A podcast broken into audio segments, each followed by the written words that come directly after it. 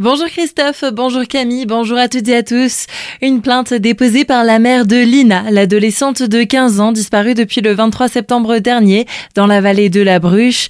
Selon nos confrères de BFM Alsace, cette plainte pour diffamation a été déposée contre le youtubeur Samir TPMY qui a défendu une thèse selon laquelle la mère de Lina et le petit ami de sa fille Tao avaient une relation. Une belle nouvelle pour les éleveurs du massif vosgien. La transhumance vient d'être inscrite au patrimoine culturel et matériel de l'UNESCO. La demande était portée depuis 2019 par la France, mais aussi d'autres pays, l'Albanie, Andorre, la Croatie, le Luxembourg, la Roumanie, l'Espagne, l'Autriche, la Grèce et l'Italie. À l'échelle locale, une quarantaine d'éleveurs perpétuent cette pratique dans le massif des Vosges. Cette nouvelle distinction permettra aussi d'accompagner un plan de sauvegarde pour préserver et promouvoir la transhumance. Les marchés de Noël de Colmar, victimes de leur succès. Selon le maire de la ville, Eric Stroman, la fréquentation du centre-ville a augmenté de 15 voire 20% sur les premiers week-ends de fête par rapport à l'année 2022, une année qui était déjà record après avoir elle aussi déjà progressé de 20% par rapport à 2019. Des flux de visiteurs qui deviennent trop importants et qui posent des problèmes de circulation, que ce soit en voiture ou à pied. Pour améliorer cette dernière, notamment au niveau de la rue des Serruriers, un arrêté a été pris pour interdire la vente à l'extérieur des magasins. Un préavis de grève illimité pour les éboueurs de Colmar Agglomération. Le ramassage des ordures risque d'être perturbé dès aujourd'hui après l'appel du syndicat Force ouvrière. Il demande une augmentation générale d'un montant minimum de 300 euros et une prime exceptionnelle de pouvoir d'achat. Toujours à Colmar, la réhabilitation des quartiers continue en partenariat avec Pôle Habitat.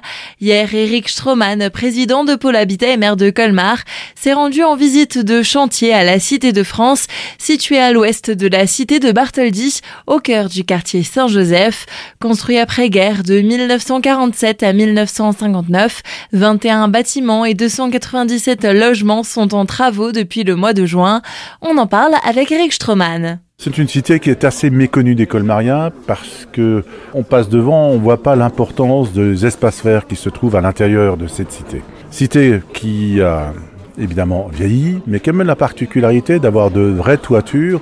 Et contrairement à ce qu'on se construit par exemple dans les années 70 qu'on est obligé de démolir, et eh bien là, euh, on a décidé d'une réhabilitation. 300 logements qui sont réhabilités, avec évidemment des travaux d'isolation. Mais la grande nouveauté, c'est le fait d'avoir amené ici le chauffage urbain, qui permettra d'abord de faire une économie de l'ordre de 30% du coût de l'énergie. Et puis avec les travaux d'isolation, on aura également euh, un gain en termes d'isolation qui permettra d'économiser 40% de ce qu'on consommait auparavant. Donc c'est gagnant pour les locataires et ça leur permettra de renforcer leur pouvoir d'achat.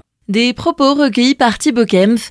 Une première enquête de satisfaction a été menée par l'entreprise en charge des travaux et affiche un taux élevé de satisfaction de la part des locataires. Les travaux vont durer jusqu'en décembre 2025 pour un montant total de 12 millions d'euros. Les festivités de Noël continuent du côté de Schirmeck. Deux concerts sont proposés ce week-end, samedi et dimanche. La suite d'une série proposée par la municipalité. Guy Schmidt, adjoint au maire en charge de l'animation, nous en dit plus sur ces rendez-vous. Le samedi 16 décembre, nous aurons la chance d'accueillir Grégory Hoth. Grégory Hoth nous invitera à le suivre pour un récital de piano solo, un programme éclectique où se croiseront des mélodies d'Ennio Morricone ou Nino Rota, des airs de Noël jazzifiés, mais aussi quelques compositions personnelles. La jauge de la salle étant d'environ 80 personnes, la réservation sera obligatoire et on enchaînera le dimanche pour un concert de chant de Noël gospel. Nous accueillerons Flore M et la Sparkle Family, une expérience musicale authentique. Samedi, le rendez-vous est donné à 17h30 du côté de la salle socioculturelle de la médiathèque pour la prestation de Grégory Hotz. Et dimanche, c'est à l'église Saint-Georges que le concert gospel vous sera proposé à 17h. Pour ces deux événements, l'entrée est libre. Retrouvez le programme complet sur le site ville-charmac.fr.